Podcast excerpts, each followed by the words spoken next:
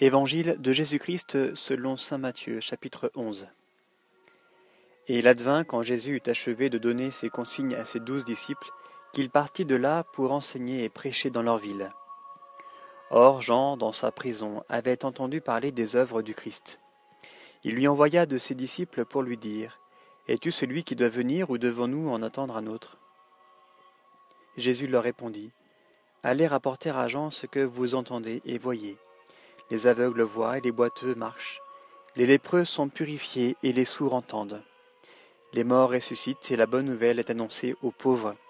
Et heureux celui qui ne trébuchera pas à cause de moi.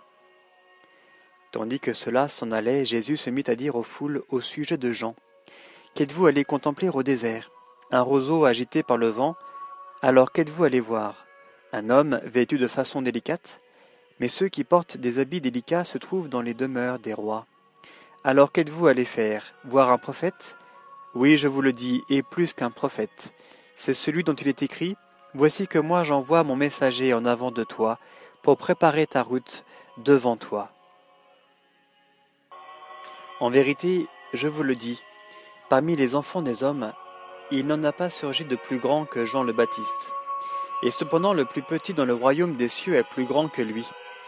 Depuis les jours de Jean le Baptiste jusqu'à présent, le royaume des cieux souffre violence, et des violences s'en emparent. Tous les prophètes, en effet, ainsi que la loi, ont mené leur prophétie jusqu'à Jean. Et lui, si vous voulez m'en croire, il est cet Élie qui doit revenir. Que celui qui a des oreilles entende. Mais à qui vais-je comparer cette génération? Elle ressemble à des gamins qui, assis sur les places, en interpellent d'autres, en disant nous avons joué de la flûte et vous n'avez pas dansé. Nous avons entonné un chant funèbre et vous ne vous êtes pas frappé la poitrine.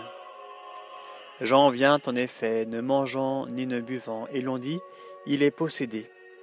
Vient le Fils de l'homme, mangeant et buvant, et l'on dit, voilà un glouton et un ivrogne, un ami des publicains et des pécheurs. Et justice a été rendue à la sagesse par ses œuvres.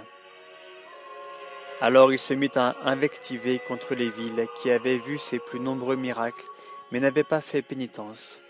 Malheur à toi, Corazéine, malheur à toi, Bethsaïde, car si les miracles qui ont eu lieu chez vous avaient eu lieu à Tyr et à Sidon, il y a longtemps que sous le sac et dans la cendre, elles se seraient repenties. Aussi bien je vous le dis, pour Tyr et Sidon, au jour du jugement, il y aura moins de rigueur que pour vous. Et toi, Capharnaüm, crois-tu que tu seras élevé jusqu'au ciel? Jusqu'à l'Hadès tu descendras, car si les miracles qui ont eu lieu chez toi avaient eu lieu à Sodome, elles subsisteraient encore aujourd'hui. Aussi bien je vous le dis, pour le pays de Sodome il y aura moins de rigueur au jour du jugement que pour toi.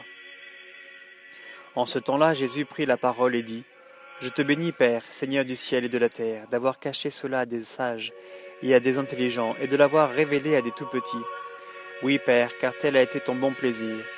Tout m'a été remis par mon Père, et nul ne connaît le Fils si ce n'est le Père, et nul ne connaît le Père si ce n'est le Fils, et celui à qui le Fils veut bien le révéler. Venez à moi, vous tous qui peinez et ployez sous le fardeau, et moi je vous soulagerai. Chargez-vous de mon joug et mettez-vous à mon école, car je suis doux et humble de cœur, et vous trouverez soulagement pour vos âmes. Oui, mon joug est aisé et mon fardeau léger.